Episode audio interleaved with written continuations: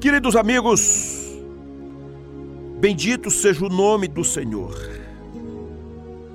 A palavra de hoje, ela traz em Provérbios 25, 11, onde diz: Como maçãs de ouro em salvas de prata, assim é a palavra dita na hora certa. Venho falando desses dias sobre família. E hoje nada melhor do que lembrar do zelo do Senhor pelo seu povo, pela sua igreja, pelos momentos que se seguem, pelos desafios que surgem. Muitas vezes um caminho tenebroso, às vezes parece que há uma névoa, uma montanha pela frente, imaginando tantas coisas, mas o Senhor tem cuidado de nós. Somos chamados para melhorar a nossa vida e a nossa comunicação, porque é tempo disso. É tempo em que possamos abrir o nosso coração, a nossa boca e lembrar que as palavras nossas precisam que sejam pensadas, repensadas e ditas na hora certa. Foi Salomão quem disse que são como maçãs de ouro em salvas de prata. Ele está falando da preciosidade, da riqueza, da beleza quando alguém se comunica certo. Aliás, por falar mal, por se comunicar mal, por dizer o que não deveria dizer, por ser precipitado, por muitas vezes ficar no silêncio ou ser tagarela, falta a comunicação saudável no ministério, na família, no lar e prejuízos enormes e irreparáveis acontecem. Vamos pensar, portanto, e eu quero trazer esse viés na família. Então, o que se esperar? O que se esperar da sua atitude, da sua casa, da sua relação, da sua família? Então, não espere que a realidade da sua família se torne sustentável. Não espere um novo dia, não espere um novo ano para que as coisas comecem a melhorar. Faça isso hoje. Não venha deixar com que haja um entorpecimento na relação da comunicação. Eu conheci um senhor que, quando ele queria se comunicar para trazer um recado, para falar a alguém, para dizer coisas na família, ele bebia. Ele tomava um pouco de vinho, se era insuficiente, ele misturava com um pouco de uísque, chamado uísque cowboy, aquele que nem recebia gelo e na hora que ele já estava um pouco alto, ele conseguia falar aquilo que estava escondido no seu coração. Ele não conseguia ter uma comunicação de qualidade, ele tinha um vazio na alma, ele tinha uma dor. Esse homem, até que um dia ele teve um ataque cardíaco fulminante e morreu ali no seu trabalho, na sua empresa. E eu pude acompanhar ele durante muitos anos, fizemos grandes negócios, trabalhamos juntos. Mas eu tinha dentro do meu coração uma inquietação, porque quando ele precisava se comunicar, isso não acontecia. Talvez você seja uma dessas pessoas é, que precisa melhorar a comunicação. A comunicação com o seu filho, com o seu cônjuge, com o seu subordinado, com o seu patrão, com o seu vizinho. Mas às vezes você usa meios escusos, contaminados ou silêncio. E por isso que Salomão sabia bem o que era isso. Ele disse que a palavra dita na hora certa tem um grande valor. É como maçãs de ouro em salvas de prata. Então comece a mudar a realidade, o cenário hoje, para tirar a enfermidade de dentro da sua casa Deus chama seus filhos para um concerto no altar, a fim de que sejamos capazes de construir um ambiente onde existe uma comunicação saudável em tempos de quarentena. Talvez a ira, a raiva, o silêncio e outras armadilhas estejam permeando dentro da sua casa. Então, o que é que nós aprendemos? Qual a lição? Até onde iremos, queridos irmãos? Precisa haver, inicialmente, clareza, coragem, honestidade, ousadia, pureza, oração, santidade. Paulo, instruído a igreja de Éfeso, no capítulo 4, versículo 25, ele disse: Por isso, abandonai a mentira e cada um fale a verdade com o seu próximo, pois somos membros uns dos outros. Dentro da nossa casa, a verdade tem que reinar. Dentro da nossa família, tem que ser uma conversa transparente. Não pode existir a presença da mentira. Quantas famílias estão dilaceradas, estão tristes e abatidas, porque é uma família do faz de conta, é uma casa com alicerces na areia, é uma vida de subterfúgio. Uma certa feita, uma mulher pública, uma parlamentar, durante muitos anos construiu uma casa. Nessa casa ela se casou. Ela adotou muita gente. Gente, crianças vindo de todos os lados. Havia ali um grupo muito grande. No meio disso tudo se construiu uma fundação e uma igreja. Mas lá dentro daquela casa nunca teve rocha, só teve areia. Não somente a fundação, como as paredes. O tempo passou, mas um dia o vento bateu. Não precisou de muita coisa. Simplesmente a ruína foi geral. Acabou com tudo. Não ficou pedra sobre pedra. Por que não ficou? Porque nem pedra tinha. A própria areia o vento levou. Foi uma destruição geral. Assassinatos, orgias, traições, abandonos, é, perdas de mandatos, vergonha e dor, pobreza, miséria, desgraça e até a igreja desapareceu do lugar. Nós precisamos construir uma história que fique. Você, meu querido amado ouvinte, você, pai de família, você, mulher, construa uma vida que venha durar. Deixe um legado. Conserte a trajetória. Conserte o caminho. Tire a maldição de dentro da sua família. Tire a maldição de dentro da sua casa. Tire a bebedeira. Tire a, a droga. O palavreado chulo. A mentira. O engano. A traição. O esconderijo. O roubo. O amor ao dinheiro as palavras de ódio, muitas vezes que permeiam dentro da sua família, o silêncio quando era para se falar e na hora que era para calar, continuou falando. Precisa mudar. Somente falando palavras coerentes. Por isso a palavra de Deus é, é fatal nesse ponto. Abandone a mentira, porque a mentira tem perna curta, a mentira é do diabo a mentira tem um patrono e ele, o diabo, foi quem inventou, foi quem criou. Aliás, a única paternidade atribuída nesse mundo ao diabo é a mentira. Todas as outras coisas ele pegou. Ele roubou de alguém. Ele inventou alguma história.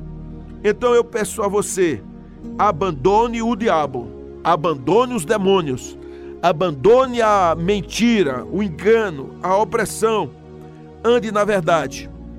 A palavra de Deus diz que ninguém pode ir contra a verdade, a não ser pela verdade. Se você tem família, se você tem esposo, esposa, filhos, se você tem negócio, se você tem irmãos, se você tem avós, fale a verdade, ande na verdade, em amor, em graça e em misericórdia. Honestidade, hombridade, é ter uma vida passada no crivo de Deus. É tempo disso. Uma outra lição para que as coisas melhorem dentro da sua família é daquilo que você pode falar. Ainda aqui em Efésios, no versículo 29 do mesmo capítulo 4, diz assim: Não saia da vossa boca nenhuma palavra que cause destruição, mas só a que seja boa para a necessária edificação, a fim de que transmita graça aos que a ouvem. Você já pensou palavras graciosas? Por isso que o salmista diz: como maçãs de ouro em salvas de prata, assim é a palavra dita na hora certa. É exatamente isso. Palavras sábias, porque tem que sair palavras de destruição. Porque alguém só fala com raiva, irado, com a língua entre os dentes, dentes trincados? Por que que deixa a mente processar a angústia, a raiva, o julgamento, a precipitação? O que é que sua boca processa? O que é que seu coração fala? A Bíblia diz que a boca fala daquilo que o coração está cheio. Então você é uma pessoa sábia, ore antes, viva em clamor, saiba não enganar alguém, não mentir, não ter a língua macia, é, lubrificada para o mal. A sua boca, ela é fonte de bênção. A palavra de Deus diz isso. Tiago mesmo chama muito atenção a esse respeito, porque muitas pessoas elas simplesmente dizem o que bem acham, aquilo que imagina ser, mas não é assim. Olha o que diz o apóstolo Tiago, no capítulo 3. Ele diz assim: Meus irmãos, muitos de vós não sejam mestres, sabendo que receberemos mais duro juízo. Porque todos tropeçamos em muitas coisas. Se alguém não tropeça em palavra, o tal é perfeito e poderoso para também refrear o corpo. Versículo 5: Assim também a língua é um pequeno membro e gloria-se de grandes coisas. Vede com grande bosque um pequeno fogo incendeia. A língua também é um fogo. Como mundo de iniquidade, a língua está posta entre os nossos membros e contamina todo o corpo inflama o curso da natureza e é inflamada pelo inferno. Versículo 9: Com ela bendizemos a Deus e Pai, e com ela amaldiçoamos os homens, feitos à semelhança de Deus. De uma mesma boca procede bênção e maldição. Meus irmãos, não convém que isto se faça assim. Será que você entende? Você é chamado para saber não usar desgraceira a partir do que você profere. Que palavras saem da sua boca? O que é que você anda falando? O que você anda dizendo? Você é uma pessoa que respeita o outro, que honra o outro, que é honesto com o outro. Você é uma pessoa que tem domínio próprio. Misericórdia, meu irmão. Misericórdia, minha irmã. Seja honesta. Por favor, seja honesto. Mude essa postura. Enche a boca de água para não poder falar bobagem. Uma outra lição ainda tira aqui em Efésios 5:20. A Bíblia diz assim: dando graças constantemente a Deus, Pai, por todas as coisas, em nome do Senhor Jesus Cristo. Seja uma pessoa grata, agradecido, em tudo dai graças é o que a Bíblia diz. Cante louvores, seja generoso, gere vida através da sua atitude, do seu olhar, das suas palavras, da sua boca. Quando você toca em alguém, quando você levanta as mãos, não seja abusivo, mas seja abençoador, dando graças constantemente, constantemente a Deus Pai por todas as coisas. O que darei ao Senhor por todos os seus benefícios? O que o Senhor fez com você, Ele te preservou, Ele te guardou, Ele te sustentou, Ele ofereceu Jesus a você. Então, em nome de Jesus, caia de joelhos, louve ao nome dEle, faça um poema de amor a Deus. Se o Senhor, Ele cuida de você até aqui, cuidou, Ele cuidará até o final. Saiba de uma coisa: não cobre nada de ninguém ninguém deve nada a você, ainda que teoricamente isso seja verdade. Use uma expressão de gratidão a Deus. e Ele cuidará de você. Você crê nisso? Você acredita que Deus quer fazer um milagre na sua casa?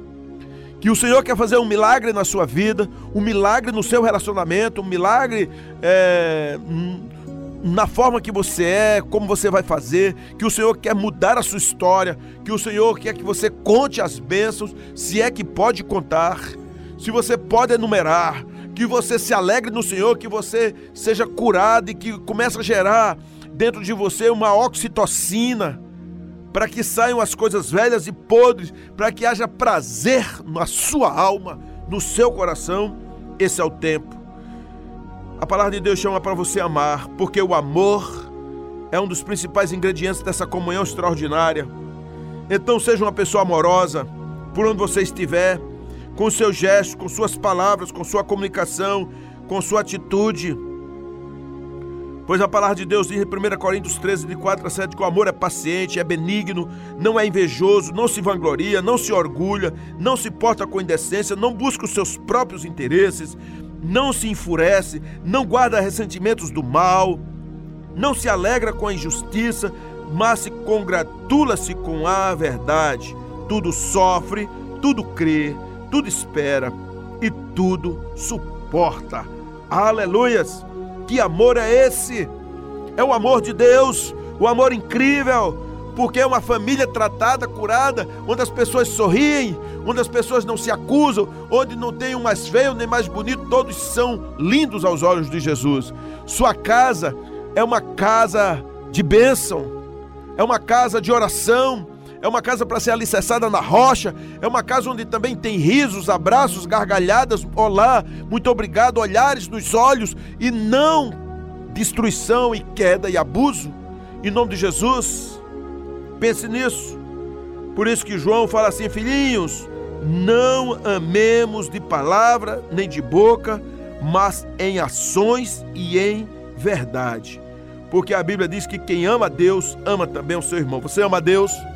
Deus está presente. Dentro da sua casa há honestidade. O que você adquiriu, ele é honesto. Então não pegue nada de ninguém. Quando estiver na casa de alguém, não leve nada para sua casa.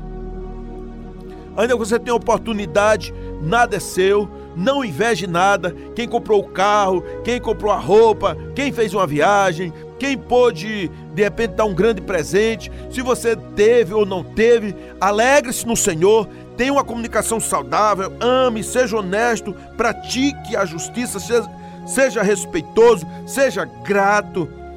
E o nome do Senhor não somente sendo exaltado, mas você sendo feliz. Feliz é uma escolha, amar é uma escolha, ser honesto é uma escolha, ser respeitável é uma escolha. Uma comunicação de crescimento trata o seu coração Trate, família, trate você, minha amada, meu querido, faça da sua casa um lugar da habitação do Senhor, para que quando o Senhor bater na porta da sua casa, ele entre livremente, porque tem um, um lugar para ele. Há um lugar para ele. Glórias sejam dadas ao Senhor. Sua família nasceu para ser bênção, então repreenda o demônio da sua casa, das suas palavras, do seu pensamento e das suas atitudes. Eu creio eu creio numa profunda restauração e numa vida incrível. Louvado seja o nome do Senhor. Sua família é do Senhor para sempre, em nome de Jesus. Amém.